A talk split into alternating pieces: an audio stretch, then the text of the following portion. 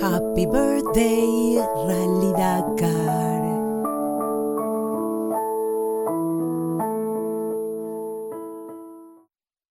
Así es, el Rally Dakar está cumpliendo 40 años y hoy en el Franco Informador Deportes te vamos a contar algunos datos curiosos, números de la historia del rally más duro del mundo a pocas horas del arranque. Hola a todos, bienvenidos al Franco Informador Deportes. Faltan pocas horas para que se ponga en marcha la edición número 40 del Rally Dakar. Hoy te cuento la historia de esto que es considerado el rally más duro del mundo y que nació en 1978 de la mano de Thierry Sabine, un piloto de motos que justamente disputando el rally Abdian Niza en el año 1977 se perdió por el desierto de Libia fue rescatado en unas condiciones realmente difíciles. Después de su vuelta a Francia, eh, había quedado impresionado con los parajes que fue descubriendo durante su pérdida y comparte esto con la gente decidiendo crear un recorrido que parta desde Francia, pase por Argel y finalice en Dakar. Desde 1995 la carrera cambió su lugar de partida en varias ocasiones.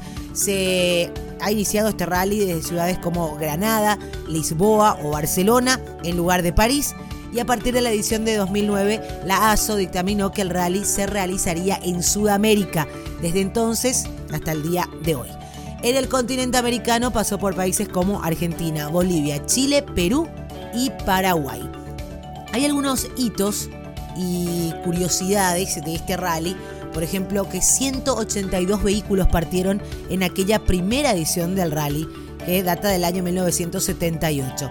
En 1986, cinco personas murieron en el rally en un accidente de helicóptero. Entre esas personas estaba el fundador de la competencia, Thierry Sabine sus cenizas después fueron esparcidas en el desierto, pero Sabine se sumó a una larga lista de víctimas del Dakar, ya que desde la primera edición que se celebró en 1979 fallecieron un total de 65 personas, de las cuales 24 eran competidores. Pero bueno, de temas escabrosos mejor no hablar y hay mucha gente para hablar de cosas negativas. En el año 1992 tuvo lugar una versión especial, el París-Dakar. Se recorrió África de norte a sur. 10 países en total en una edición que se conoció como París El Cabo, nombre de la ciudad sudafricana donde concluyó la carrera.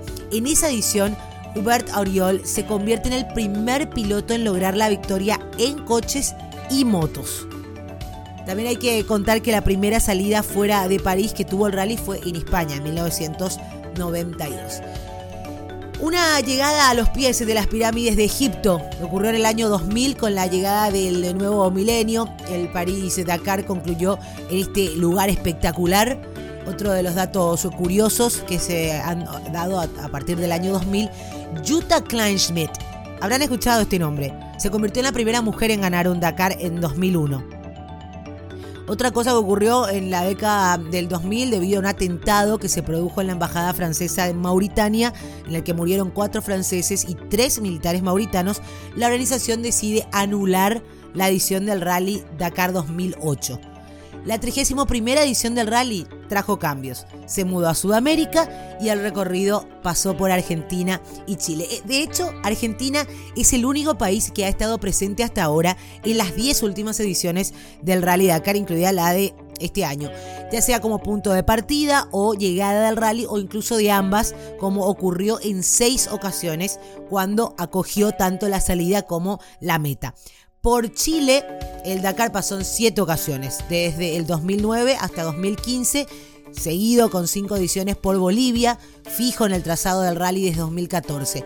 Perú recibió la carrera en tres ocasiones, 2012, 2013 y 2018, que es esta que parte ahora, con una frustrada salida en 2016 que canceló con apenas seis meses de antelación. El último país en recibir el Dakar fue Paraguay, de cuya capital Asunción partió la edición de 2017 con una breve estancia antes de ya adentrarse en territorio argentino. Vamos a ver qué nos depara esta edición número 40 del rally más difícil del mundo. Y claro, informando siempre en el Franco Informador Deportes. No olviden dejar sus comentarios y seguirnos en las redes sociales, arroba Franco Informa en Twitter, Franco Informador en Facebook y la novedad es que también a partir de ahora para los usuarios de iPhone estamos en iTunes, así que busquen el Franco Informador y síganlo. Hasta cada momento.